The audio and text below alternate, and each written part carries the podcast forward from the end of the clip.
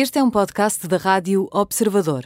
Pode ouvir a rádio também em 98.7 na Grande Lisboa e 98.4 no Grande Porto. Este é um podcast da Rádio Observador que pode ser ouvido em 98.7 FM em Lisboa e 98.4 FM no Porto. As armas e os E o resto é história. É apenas fumaça! Do incêndio que lavra ainda na zona do Chiado. Quem faz um filho, falo meu rosto.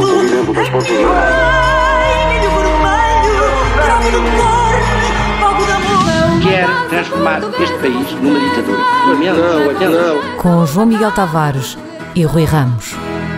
Olá, sejam bem-vindos ao 26 episódio de E o Resto é História. Depois de dois programas especiais, a nossa caixa de correio Rui ficou a abarrotar. Um, e para não frustrar os numerosos ouvintes que têm a simpatia de enviar as suas perguntas para história.observador.pt, decidimos dedicar esta edição de E o Resto é História a responder a algumas dessas questões. Mas, claro, como gostamos sempre de manter um pé na atualidade, eh, começamos com uma pergunta do Paulo Souza sobre uma das mais longas novelas da história contemporânea. O acidente de Camarate, que vitimou Francisco Sá Carneiro e a sua mulher na altura, a famosa Senhora Cassis, o Adelina Mar da Costa, que era então Ministro da Defesa e também a, a sua esposa, também o chefe do gabinete do Primeiro-Ministro, António Patrício Gouveia, e mais os dois pilotos. Portanto, sete pessoas que morreram em novembro de 1980 num trágico... Em dezembro desculpa, em dezembro de 1980, num trágico um, acidente de aviação. E vai fazer este ano quatro décadas, não é? Um, e pergunto ao Paulo: é vulgar abrirem-se os arquivos apenas algumas décadas após os factos ocorridos para que possam ser estudados pelos historiadores sem perturbarem vida às personagens envolvidas. Daqui a quantos anos poderemos saber mais alguma coisa sobre o caso Camarate? Há um limite temporal definido para a abertura dos arquivos? Um, o ouvinte parte de uma premissa que não sei sequer se é correta, que é, será que ainda há alguma coisa sobre Camará tem arquivos fechados? Ou será que, pelo contrário, temos de nos conformar à ideia de que nunca saberemos realmente aquilo que aconteceu na noite de 4 de dezembro de 1980? Uh, sim, saber o que aconteceu em Camarata em 1980 tornou-se matéria de opinião e isso em grande medida devido à ineficácia das instituições, do, do Estado, em criar confiança nos meios mobilizados para apurar o que aconteceu a 4 de dezembro de 1980. Foi um desastre, não é? Aquela investigação. O desastre, tentado. O contexto não, aqui. o é- desastre é... que eu estava a me referir é mesmo a investigação. É, a investigação foi início, parte. Não é? o início. A investigação não. A contaminação do local. Vamos ver. Aquilo, o contexto aqui é importante. O contexto, a morte do Primeiro-Ministro, Francisco Sá Carneiro, aconteceu num momento de grande polarização política, nas vésperas das eleições eh, presidenciais. O general Ramalho Anos tinha-se proposto à recandidatura. Eh, o eh, Francisco Sá Carneiro, o Primeiro-Ministro, apoia um candidato Uh, alternativo, o general Soares Carneiro. São as eleições mais renhidas até hoje da uh, história da democracia, entre, em, uh, ou das mais renhidas da história da, da história da, da democracia portuguesa. E o no momento em que o primeiro-ministro uh, morre, uh, dias antes das eleições uh, presidenciais, o facto do governo ter afastado logo e afastou logo na, nessa noite a ideia de um atentado, pareceu a muitos demasiado conveniente para evitar confrontos. E isso justificou posteriormente. Todas as teorias da conspiração? Toda, não, não Exato, todas as suspeitas sobre que, o que é que teria ou não teria uh, acontecido. De qualquer maneira, a, além da, digamos, investigação policial e por, e por autoridades uh, ligadas à, à à gestão do espaço aéreo, etc., foram efetuados vários inquéritos parlamentares.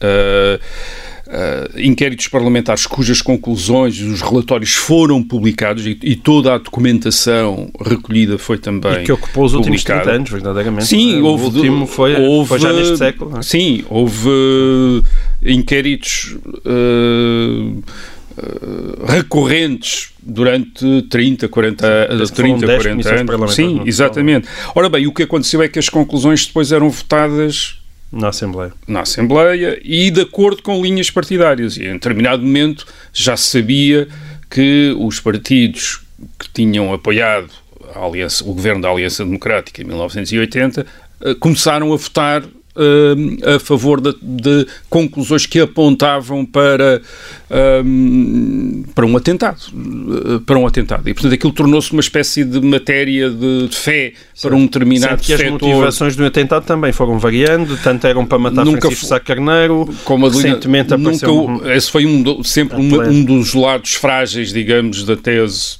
de uma conspiração para um atentado, foi nunca, nunca não é apenas demonstrar que houve atentado, mas qual teria sido um, o objetivo do, uh, do atentado. De qualquer maneira, reservando aqui, uh, mantendo-nos aqui agnósticos em relação a, essa, a essas teses, acidente ou atentado, a verdade é que... É a tua posição? Uh, a, a, minha, a minha posição demoraria talvez um bocadinho mais a explicar, mas por vezes a, a visão comparativa da história tenta introduzir na história um elemento de racionalidade, isto é, é mais reconfortante imaginarmos, por vezes, que o, determinados acontecimentos são o resultado de uma conspiração, de uma manipulação do, do acidente. O acidente é sempre pior, quer dizer, é um, porque nos choca Sim. com a irracionalidade das coisas, com, com um o facto é? de, enfim, de, de muito daquilo que acontece está fora do nosso controle. E, e, portanto, percebo que as pessoas tenham às vezes necessidade de dizer, não, isto aconteceu por alguma razão, essa razão é uma conspiração. Isto é, o que assusta mais, como diz, como já escreveu alguém, é quando imaginamos que ninguém está a controlar isto, quer dizer, que não há ninguém a controlar, não há ninguém a conspirar, Sim. quer dizer, as coisas às vezes acontecem. Mas independentemente disso, estou a dizer isso porque muita gente, obviamente, escreveu até livros a demonstrar uma,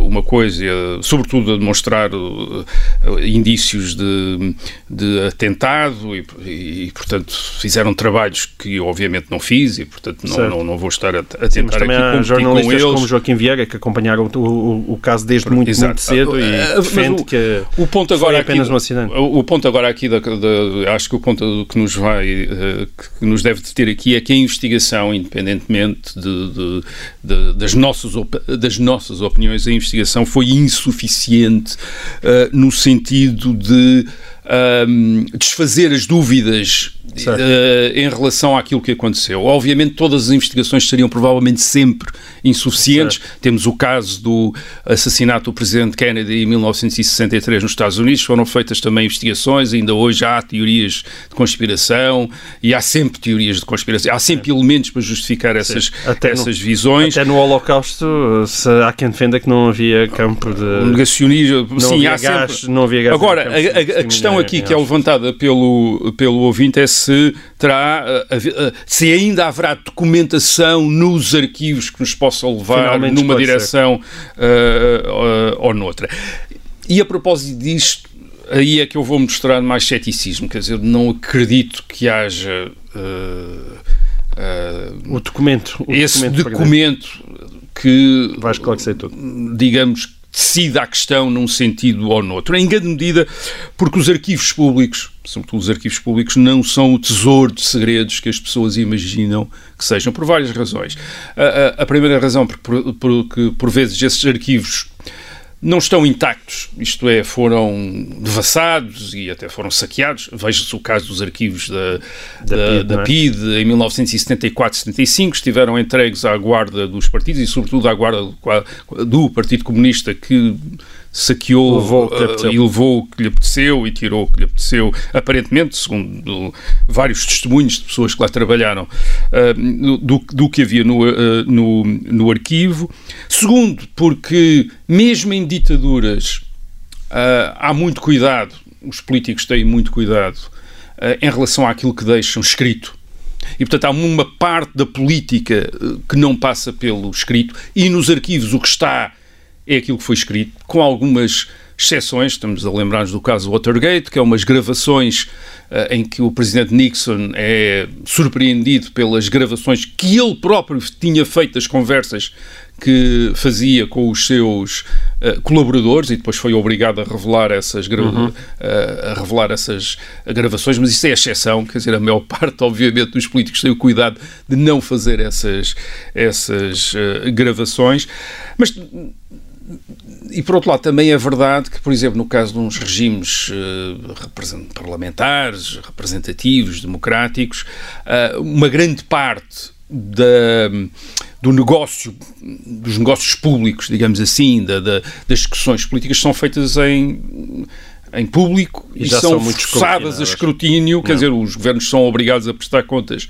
a parlamentos e, portanto, a explicar a razão das suas decisões e, portanto, não há aqueles segredos de gabinete que havia nas monarquias absolutas do século XVIII, que foi isso que deixou a ideia sempre, porque não se percebia, no século XVIII havia guerras, não se, não se percebia às vezes exatamente qual que tinha sido o motivo da guerra, porque isto era segredos de gabinete, chamavam-se os segredos de gabinete, quer dizer, era o, era o, havia uma expressão latina para isso, arcana imperi, quer dizer, uma espécie de uns mistérios do poder, quer dizer, os mistérios do poder. Bem, isso precisamente os regimes representativos e democráticos no século, a partir do século XIX fizeram questão de acabar com isso, isto é, as questões certo. são discutidas e, portanto, não é também provável que os arquivos contenham, os arquivos públicos, os arquivos de Estado, contenham uh, rastros de uh, documentais de processos de decisão que tenham escapado completamente ao escrutínio e ao debate público certo. em regimes parlamentares e democráticos. E repitem, mesmo nas ditaduras, a mesma coisa. Quer dizer, não há nenhum documento de, por exemplo, isso é, é um,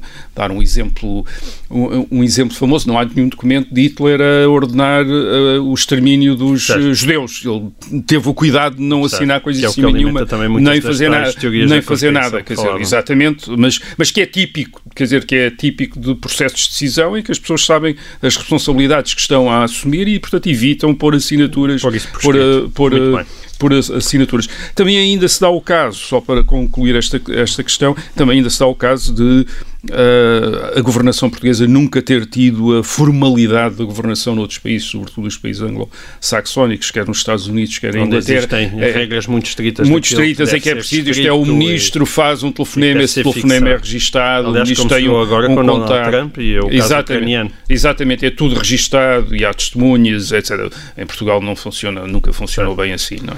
Muito bem. O Carlos Pinto, eh, estudante na escola António Arroio, para além de nos dar os parabéns por a história ser neste programa desvelada de maneira tão viva, uhum. olha que bonito, coloca-nos uma série de perguntas sobre a história da homossexualidade em Portugal. O Carlos questiona se existem fontes históricas, lá está, voltamos às fontes, sobre a matéria, e alinha uma série de perguntas que aqui deixo. Existem relatos de algum rei ou rainha não heterossexual? Eh, de que forma é que a história foi mudando a sua relação, ou seja, o seu olhar para com os gays em Portugal, se é que foi mudando? Um, será que a homofobia da sociedade portuguesa era igual em todas as classes sociais? Terão existido casais homossexuais aceitos pela sociedade portuguesa ao longo dos séculos? Bom, são muitas perguntas, não sei se conseguimos responder a tudo isto, Rui, mas o tema é realmente muitíssimo interessante. Uh, para onde é que queres começar? Uh, pelas fontes? Já vamos agora? começar pelas fontes. Não, vamos começar pelas fontes, porque por vezes nós temos a vontade de fazer história de alguns temas e são as fontes que não é, os documentos que nos limitam na nossa curiosidade, na nossa curiosidade. Agora, sim, há fontes para o estudo histórico da homossexualidade uh, em Portugal, antes do século XX, mas são fontes que talvez mereçam ser lidadas com algum cuidado.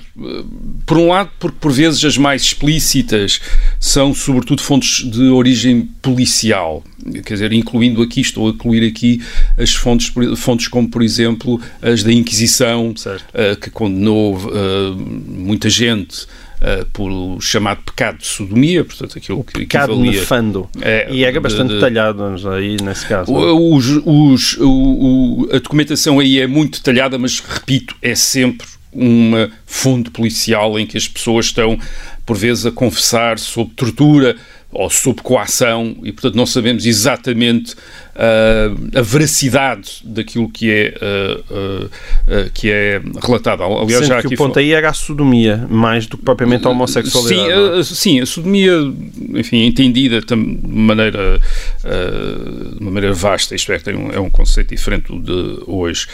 Por outro lado, quando as fontes não são policiais, mas são ou satíricas ou são fontes polémicas, por exemplo, às vezes versos de, de como já existe desde, os, das, desde as canções de escárnio e mal dizer, a, a acusar de determinado indivíduo ser ou não ser homossexual, mais uma vez temos o problema de poderem ser também enganadoras, isto é, por exemplo, uma época, o princípio do século XX e o fim do século XIX, há muitos escritores, muitos políticos que são acusados de ser homossexuais. Uh, quer uh, por, pelas tais fontes de sátiras, uh, quer por polémicas. não sabemos exatamente se isso corresponde a factos ou apenas a digamos, calúnias ou uma tentativa de criar uma determinada imagem. É a dúvida que existe também em relação, por exemplo, às fontes da história romana, em que os vários imperadores também são, lhes estão atribuídos comportamentos sexuais uh, bastante... Fora da norma. Uh, enfim... Não normativos, como não norm se diz.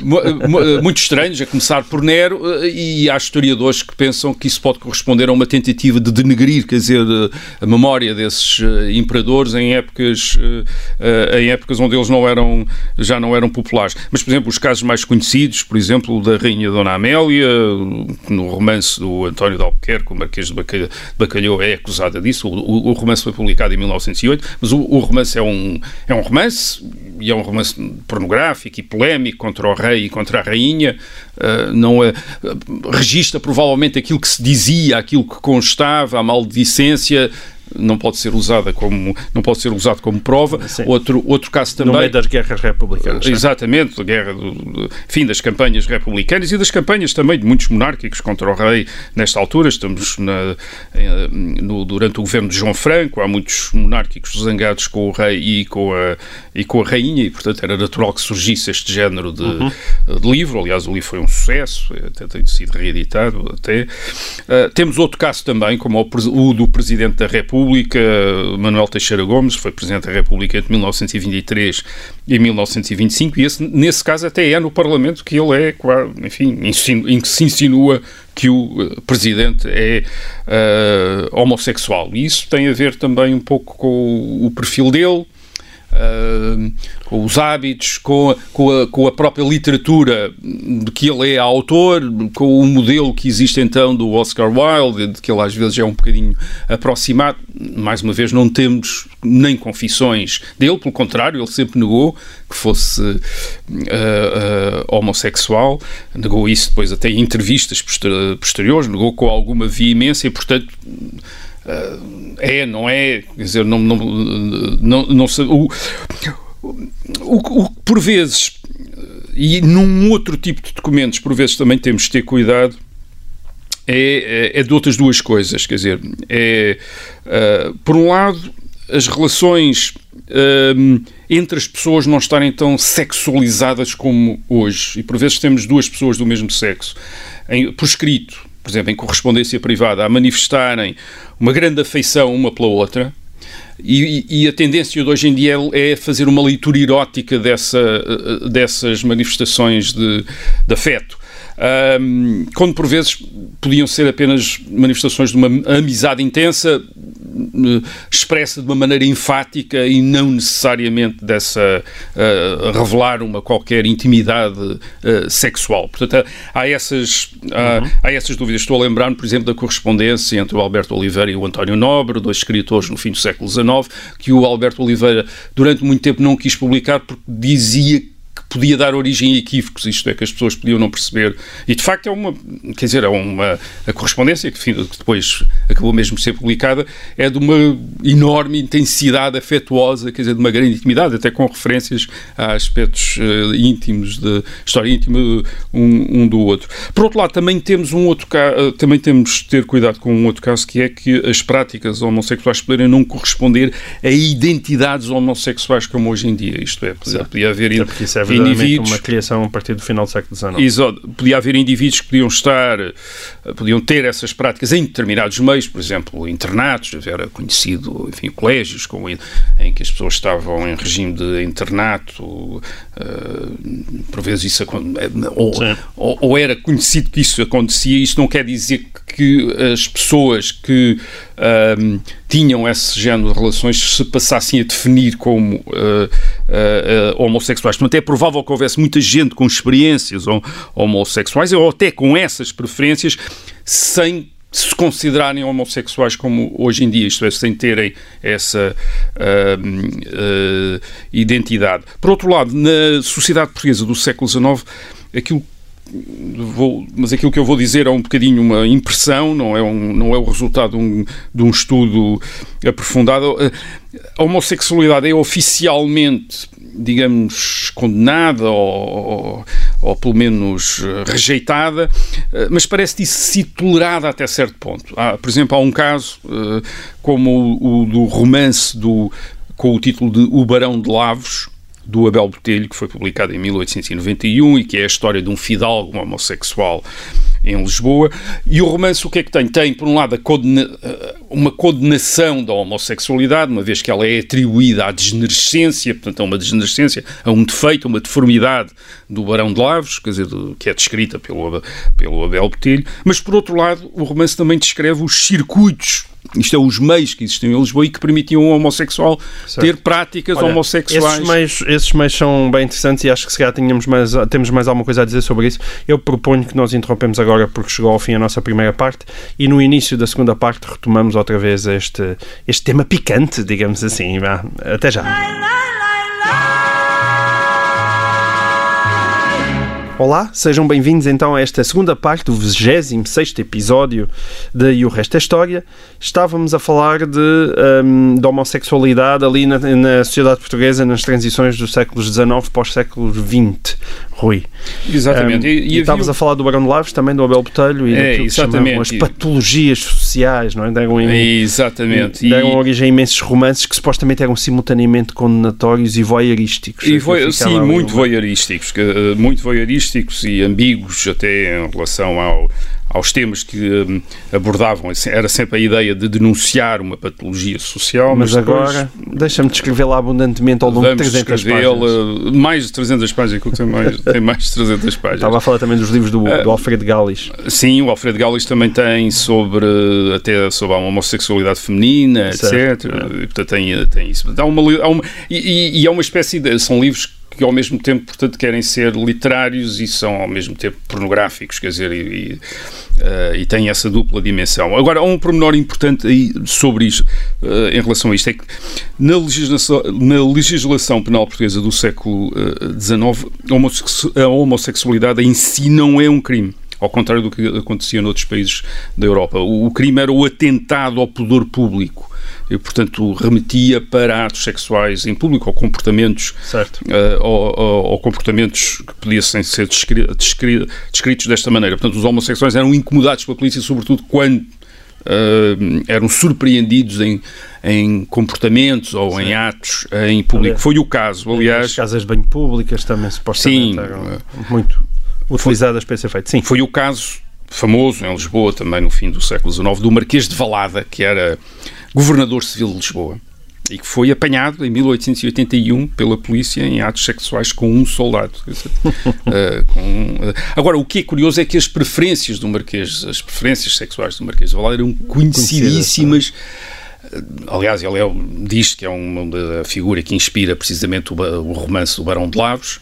Uh, é, são absolutamente conhecidas em Lisboa e são referidas pelos jornais, pelo menos que eu conheça desde o fim dos anos 60, portanto, de, desde do 15, século XIX. do século XIX, desde 15 a 15, 15, 14, 13 anos antes deste, deste caso, em que, curiosamente, Uh, e, portanto, isto nunca o tinha impedido de desempenhar cargos públicos, de ser Pablo Reino, de, de, ser governador civil uh, de Lisboa.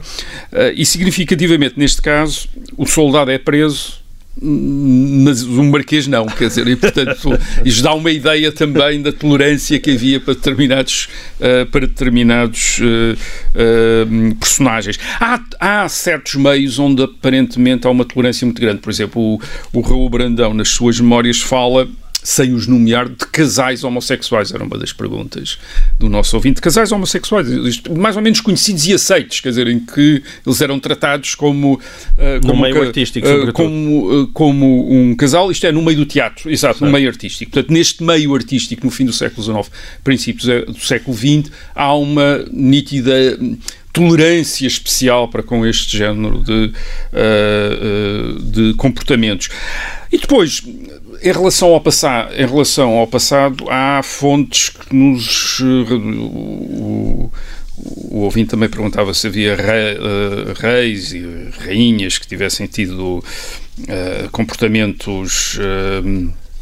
Não heterossexuais, como acho que era a pergunta era, Sim, era assim. Por exemplo, há referências, quer dizer, há referências como a mais conhecida é do Fernão Lopes, o cronista do uh, século XV, ele faz a história do reinado de Dom Pedro I, o, o Dom Pedro I da Inês de Castro, portanto é no século XIV, e conta que o rei teria mandado castrar por ciúmes um escudeiro, portanto um uh, da sua corte que, que tinha tido uma relação com uma senhora casada. Aquilo não se percebe.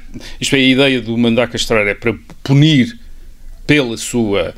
Uh, pela maneira como violou o matrimónio, da, da, da, da perturbou o matrimónio dessa senhora, uh, mas o Fernão Lopes também diz que, uh, usa a expressão, e, e leio aqui, como quer que o rei muito amasse o escudeiro, mais do que se deve aqui dizer. portanto, não se percebe o que é que isto queria. Certo. Quer dizer, é, pode dizer-se que o rei também tinha ciúmes, quer dizer, do uh, escudeiro. Os escudeiros eram, eram geralmente, em relação aos cavaleiros, eram uh, geralmente rapazes mais novos, muito próximos. Uh, que sentido é que isto podia ter? Há especulações, isto é, o rei teria uma relação ou teria pelo menos um afeto especial pelo escudeiro. Isto permite depois agora, enfim, desenvolver todas as, as interpretações possíveis e imaginárias.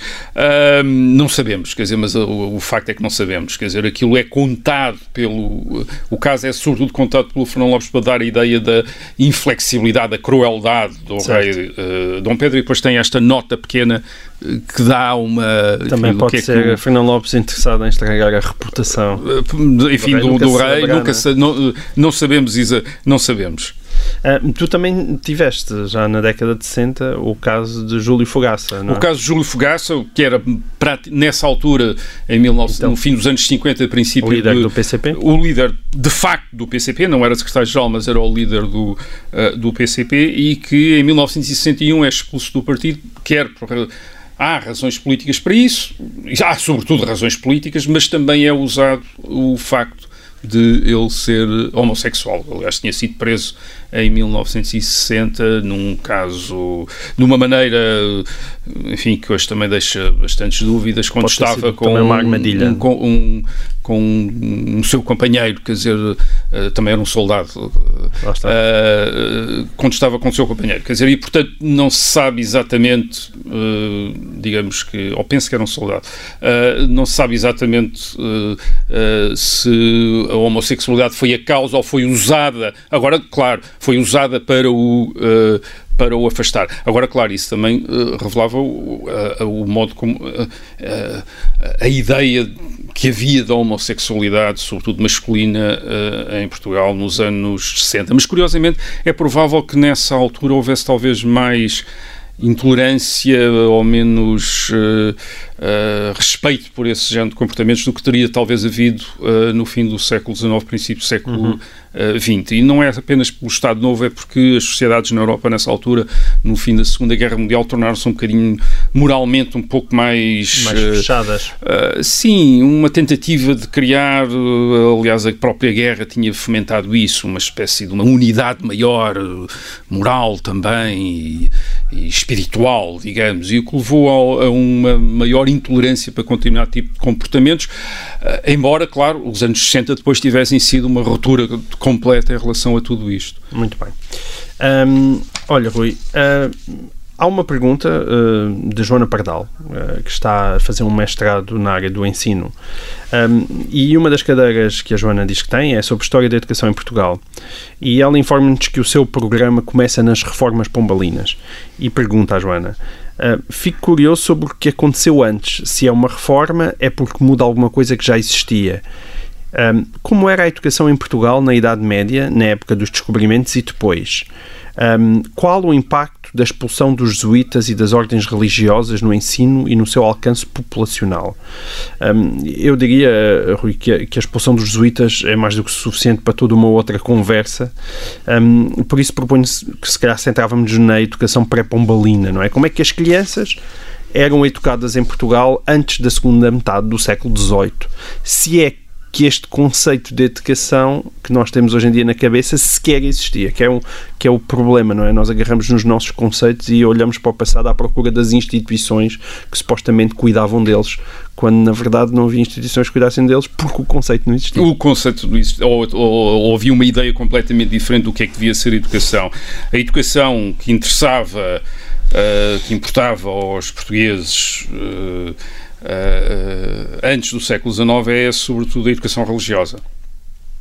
Uh, essa, essa educação assentava na catequese oral nas paróquias, no âmbito de, das paróquias, não requeria do crente o acesso direto ao texto sagrado, por isso não envolvia o ensino de leitura como acontecia em alguns países protestantes do uhum. norte uh, da Europa, em que, além da Bíblia já está traduzida, se pressupunha uh, traduzida no, em vernáculo, portanto, certo. nas línguas nacionais, alemão, sueco, por aí fora. Que acompanhou a reforma protestante. Exatamente, se pressupunha que o crente via ler e meditar por ele próprio, próprio os textos bíblicos. Não era o caso do mundo católico em que, em latim. Eh, em que a Bíblia estava, uh, uh, havia traduções, mas a Bíblia estava, já havia traduções, uh, por exemplo, a português, feita aliás por mas protestantes, por protestantes e por, também por católicos, o padre António Pereira de Figueiredo, embora, enfim, com, às vezes havia dúvidas sobre a sua heterodoxia, mas, mas essencialmente era com o padre, que era com o sacerdote, que o crente era suposto uh, contactar o sagrado, isto é, entrar em contacto com esse. Uh, Precisava de intermediário. E, portanto, as pessoas sentiam-se educadas com, a, com esta catequese uh, uh, oral, conheciam as verdades religiosas, que era o principal para elas, para a salvação da alma, que era aquilo que as deveria ocupar-se como, como crentes. Portanto, esta era a base da educação. Portanto, os portugueses não eram ignorantes, quer dizer, estavam educados do ponto de vista que lhes interessava. E depois havia outra coisa, que era ah, a questão da educação, que nós hoje associamos também à educação, que é o aspecto técnico e literário. Quer dizer, aprender um ofício. Aprender um ofício, ou aprender a, a, aprender a ler e escrever, ou aprender um ofício. Quer dizer, em relação a aprender os ofícios, os ofícios eram eram muito herdados na família, quer dizer, os, os, filhos tendiam a fazer o que faziam os pais e a aprendizagem profissional ainda se fazia sobretudo no lugar de trabalho. Portanto, havia aqueles sistemas de mestres e de aprendizes. Uh, portanto, não havia muitas profissões que requeressem um percurso escolar específico para aceder a essas, a, a essas, a, a essas, a essas profissões as que o requeriam, quer dizer, que requeriam essa, essa, essa formação literária e, e, e científica em ambiente escolar, isto é, com um professor a ensinar, um, isso era relevante para muito poucas profissões. Era relevante, por exemplo, para o clero, isto é, os, claro. os sacerdotes. Esses eram, tinham que estudar. Esses tinham de estudar, precisamente porque tinham de lidar com os textos sagrados e tinham de registar acontecimentos, isto é, nascimentos, mortes, casamentos, etc. Portanto, tinham de saber ler e escrever, tinham de... Uh, e tinham de ter formação, quer dizer, uma formação teológica. Uh, também era importante para outras profissões, médicos, notários. Uh, certo. aliás, eram profissões que tinham sido desempenhadas por clérigos na Idade Média e depois passam a ser desempenhados por uh, uh, pessoas laicas, uh, mas continua a associar-se a uma formação de tipo clerical, de tipo literária e, e, e, Ou envolvendo uma aristocracia que tinha os meios necessários para sim, contratar é o tutor, outra, não é? é? Esse já é um outro, esse já é um outro desenvolvimento, é um desenvolvimento a partir dos séculos XV e XVI, quando se começa a divulgar ou a recuperar o modelo humanista, isto é o exemplo da antiguidade clássica, e, há, e o aristocrata passa a ser não apenas um guerreiro, mas também um homem de letras. Quer dizer, isto é para, parte do princípio que já não basta saber lidar com armas, mas que é preciso ter uma certa cultura literária para ser um verdadeiro aristocrata. Mas nesse caso, as crianças, portanto, na aristocracia, não são enviadas à escola, são educadas em casa por Uh, tutores uh, e portanto tem uma educação uh, é uma educação privada e é uma educação privada que sobretudo assenta no, naquilo que é o exemplo da antiguidade clássica, que, literalmente, quer dizer, isto é aquilo que se aprende sobretudo, são línguas antigas, o latim, grego, sobretudo em Portugal o grego nunca foi muito divulgado, portanto, sobretudo o latim, para aceder aos textos clássicos, quer dizer, aos textos da antiguidade clássica, a Cícero uh, uh, e a outros autores, uh, Horácio, os poetas latinos, que são um modelo também literário, a partir do século XVI, são um modelo literário para quem escreve uhum. em vernáculo, também escreve de acordo com os modelos, com os modelos clássicos. E, portanto, fazia parte da formação deste, deste, deste homem, uh, deste aristocrata humanista, quer dizer, ter esse, ter essa,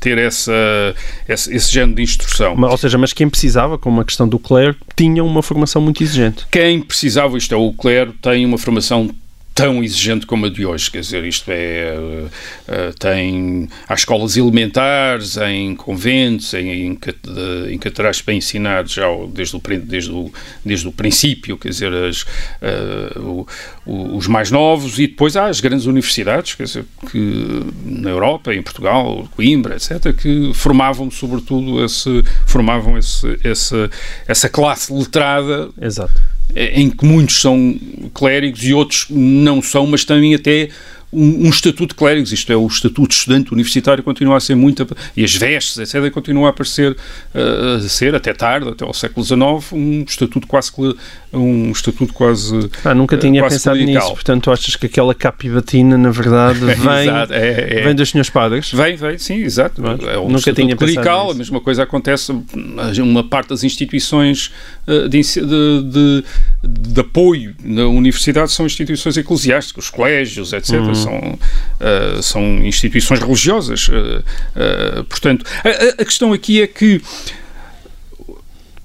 a educação, esta educação literária e científica, passa muito até ao século XIX por aprendizagens em, privadas, isto é, a escola não é, a escola pública, sobretudo a escola pública como aquelas que, aquela que o Marquês de Pombal criou, criou umas cadeiras para ensinar a ler e escrever e para ensinar algumas, algumas uh, uh, cadeiras de acesso à universidade, algumas disciplinas de acesso à universidade.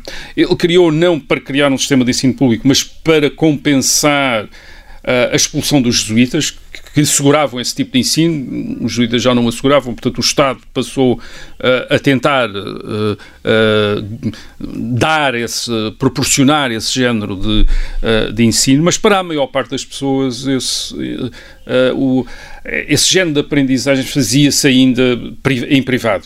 Isto é, quem tinha posses tinha mestres para os filhos, e mesmo quem não tinha, aprendia por vezes também com mestres particulares quando precisava de aprender. Nós estamos a falar de uma sociedade rural onde o, a utilidade do ler e escrever não é muito óbvia para muitos, para muitos tipos de vida e, portanto, e as pessoas geralmente, por exemplo, quando vinham do campo para a cidade e se dedicavam ao comércio, uh, provavelmente aprendiam a ler, e a, a ler e a, e a escrever quando era necessário. Quer dizer, há uma grande, há uma visão muito utilitária da leitura e da escrita. Mesmo, mesmo, por exemplo, nos países, nos países do norte da Europa protestantes, era muito frequente as pessoas saberem ler para lerem precisamente textos bíblicos, mas não saberem escrever. Isto é, não saberem escrever. Porque a escrita ainda era Mas quando nós olhamos para Portugal, e, e, todos nós sabemos que ficamos muito para trás nessa luta, Paula, em relação à alfabetização, não evidentemente das classes aristocráticas, mas do, da, da, pessoa comum, não é? Uma, a ambição de uma educação universal, nós arrancamos tão tarde porque a velha pobreza ou também a questão não, católica, nós, o facto de não sermos protestantes e não temos que aceder ao livro sagrado? Quer dizer, nós penso que arrancámos em termos de, de, de tentativas de estabelecer um, um sistema de ensino, provavelmente arrancámos quando os outros países da Europa arrancaram, quer dizer, aquelas, aquelas diferenças, os atrasos de que nós estamos a falar, são atrasos que nos impressionam muito, mas são atrasos de 20, 30 anos, 40 anos, quer dizer, para atingir determinados. Quer dizer, obviamente, do ponto de vista da, da história contemporânea, são muito relevantes do, do, ponto de vista de uma história, digamos, hum. uh, de, olhada, de, um, uh, uh, olhada de, de uma maneira mais geral, muito provavelmente são enfim, não, não são grandes atrasos, digamos assim. Agora sim, quando nós partimos, não temos aquele socalco de uh, conhecimento que têm determinados países, como os países do norte da Europa, em que, repito, as pessoas podiam não estar completamente alfabetizadas e não estavam. Sabiam ler, mas não sabiam escrever, mas já sabiam, algum, já sabiam ler. E, já, e havia uma valorização do escrito, isto é, do contacto com o escrito. Numa cultura como esta, eh, numa cultura, na cultura portuguesa, ainda não havia isso para uma grande parte da, da, da população. Portanto, a população vai aprendendo à medida que o Estado vai conseguindo coagir eh, e, e tem meios para uh, coagir as pessoas a, a, ir para a escola e, e as próprias pessoas a ver o interesse na escola. E isso faz-se com a transformação da sociedade portuguesa. Isto é, não é por acaso que é nos anos 50, 60 que as primeiras gerações são todas escolarizadas. Isso tem a ver, Já obviamente... estás a falar no século XX, não? É? Do século XX. Uh, isso tem a ver, obviamente, com o esforço que o Estado depois da Segunda Guerra Mundial, eh, durante a Segunda Guerra Mundial e depois de, da Segunda Guerra Mundial, o Estado Novo, o Estado salazarista faz para finalmente escolarizar uh, as crianças em, em, Portugal, mas também com a percepção que existe depois, de repente, na população, numa sociedade que está, que se está a mudar e a industrializar. Isto é, numa cidade é muito mais difícil a pessoa, uh, uh, digamos, conseguir viver e ter um, perspectivas sem saber ler nem escrever, ao contrário do que acontecia numa aldeia, onde, lidando com a sua terra e com os seus. e num tipo de vida que é, que, digamos, que é a continuação da vida, do, da vida dos seus pais, era muito mais provável que, escapar, que fosse possível não saber ler nem escrever. Numa cidade é necessário, é necessário uh, saber ler notícias e depois o próprio Estado, a partir de determinada altura, começa a exigir imenso Uh, isto é, a questão da identificação, a assinatura, etc. Quer dizer, e, portanto, a, alfa, a, alfabetização torna-se uma condição para a existência, já a existência de uma pessoa. Quer dizer, se, por exemplo, saber assinar, saber fazer. Uh, saber fazer. Para, em para alguns um, casos, para a existência de uma pessoa e também fundamental para a existência do próprio Estado. Para a existência no, do Estado. Para, para, para é dar uma coerência é o que, linguística. Isso é o que acontece em muitos países da Europa. Hum em que estão assentes em populações que falam diferentes línguas, que têm diferentes culturas. Uh, Portugal é uma exceção a esse nível, de uma população que fala a mesma língua e que tem mais ou menos a mesma, a mesma cultura, mas nesses, nesses outros países, uh, por exemplo, na Itália, uh, foi essencial a escola, ou em França, a escola para pôr toda a gente em França a falar francês, em. Itália a falar aquilo que vem ser para a criação de uma pátria verdadeiramente ital, uh, italiano. É preciso pensar, já que fiz essa referência uh, uma vez, mas uh, durante a Revolução Francesa de 1789, muitos dos delegados das autoridades revolucionárias de Paris, quando vão ao sul de França, são acompanhados por intérpretes, quer dizer, para porque as populações não falam, as populações de França não falam francês, falam outras, falam outra língua uh, e, e, e, para se fazerem entender precisavam de um intérprete. Isso é a escola pública, a escola do Estado no século XIX que faz. Em Portugal não houve essa necessidade e isso também é uma, talvez uma das explicações para o para facto do Estado não ter Uh, não se ter empenhado como outros, como outros Estados na Europa na, na escolarização, na obrigatória universal. Na, na, escolarização da população. Não precisava de certo. fazer portugueses, digamos assim, como se diz que o Estado francês fez franceses. Quer dizer, tornou a população uh, numa população de língua francesa. Aqui já havia uma população de língua portuguesa, portanto não foi necessário. Muito bem. E assim termina o 26 episódio de O Resto da História. Até para a semana.